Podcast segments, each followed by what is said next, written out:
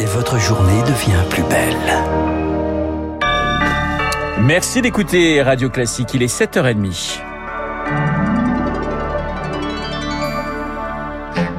La matinale de Radio Classique avec Renaud Blanc. Et c'est un plaisir de vous accompagner jusqu'à 9h, mais à 7h30, eh bien c'est l'heure du journal présenté euh, par Charles Bonner. Bonjour Charles. Bonjour Renaud, bonjour à tous. À la une ce matin, comme un maire de campagne. 27 minutes d'allocution présidentielle et hier soir, un tiers consacré à la, à la crise Covid, le reste aux réformes et à la politique.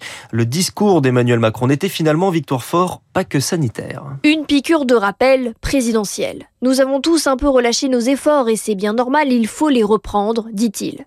Le masque à l'école redevient obligatoire dès lundi partout en France. Les contrôles du pass sanitaire, bientôt conditionnés à une troisième dose pour les plus de 65 ans, seront aussi renforcés. La ligne sanitaire reste la même et le président profite de l'allocution pour égrener ses réformes, baisse des impôts, défiscalisation des heures sup, réforme de l'assurance chômage.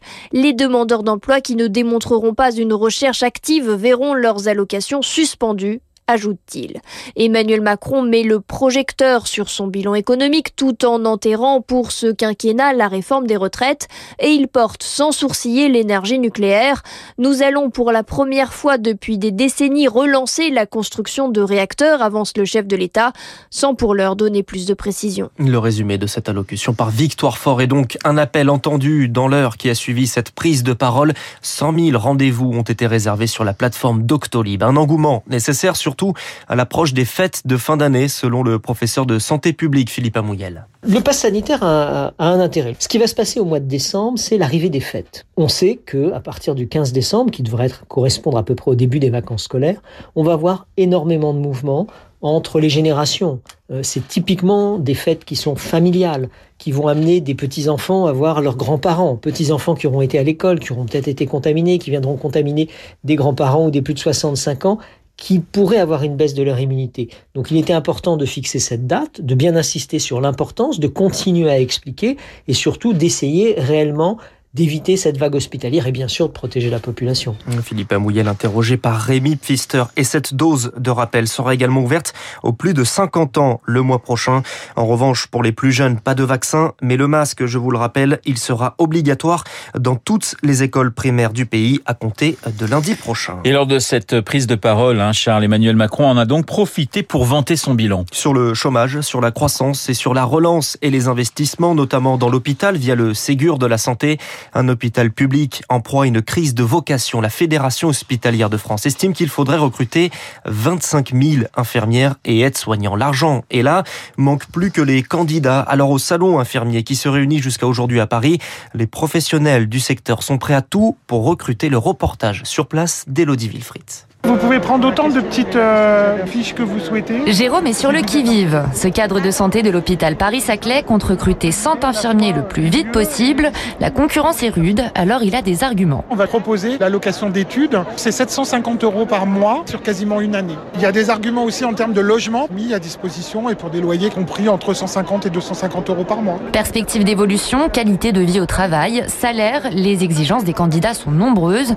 À l'hôpital Fondation Rothschild, Laurent cherche 20 infirmiers en CDI, une mission périlleuse. Ceux qu'on recrute privilégient des postes de jour, sans week-end. Notre difficulté, c'est de recruter sur la nuit. Vous faites un mois de nuit, vous avez 200 à 300 euros en plus sur votre salaire de base. Dans les allées, les jeunes infirmiers sont au centre de l'attention. Lucie et Jean n'en reviennent pas. Ils entament seulement leur première année d'école. Dès qu'on passe à côté, euh, venez, on va vous expliquer, venez. Euh. On nous prend déjà pour des stages, pour nous dire déjà, euh, à l'issue du stage, vous serez prêt chez nous. On va vous former à la clé, c'est un poste. C'est une bonne surprise. Sans s'engager, ces étudiants ont donné leurs coordonnées à plusieurs recruteurs qui, vu les besoins, ne manqueront pas de garder contact. Le reportage d'Elodie Villefray. Vous écoutez Radio Classique, il est 7h34 dans le reste de l'actualité. Elle avait disparu depuis 24 heures en Mayenne. Une adolescente a été retrouvée vivante. Elle s'est réfugiée dans un kebab de Sablé-sur-Sarthe à 10 km de son domicile. Plus de 200 gendarmes étaient mobilisés dans ces recherches. 80 d'entre eux vont participer à l'enquête ouverte pour enlèvement et séquestration. L'adolescente de 17 ans a été prise en charge médicalement par les pompiers. Dans le procès du meurtre de Mireille Knoll, la perpétuité requise contre le principal accusé, Yassine Mioub. L'avocat général requiert 18 ans de réclusion pour son complice, Alex Carimbacuse, pour vol aggravé. Le verdict du procès est attendu dans la journée. Un temps fort du procès du 13 novembre 2015. François Hollande doit témoigner aujourd'hui, cité par une association de victimes. L'ancien chef de l'État sera interrogé à midi 30 sur ce que l'État savait à l'époque de la menace terroriste dans le pays. Charles, la vice-présidente des États-Unis, Kamala Harris, poursuit sa visite en France. Avec un programme très chargé. Arrivé hier, elle a rencontré des chercheurs de l'Institut Pasteur.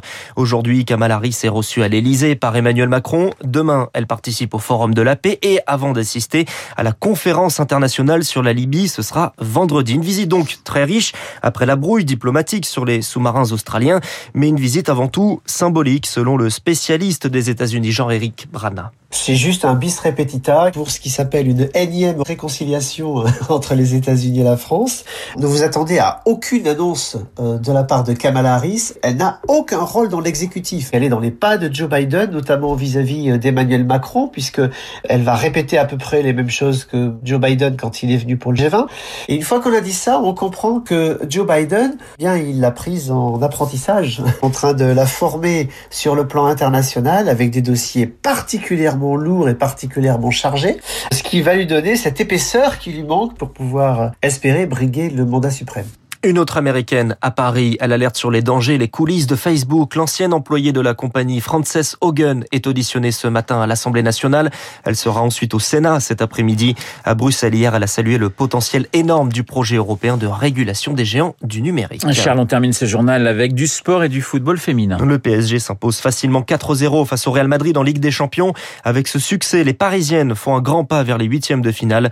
Ce soir, les Lyonnaises affrontent le Bayern Munich pour conserver leur première place du groupe. Une belle affiche en perspective. Merci Charles. On vous retrouve évidemment à 8h30 pour un prochain point d'actualité. Il est 7h37.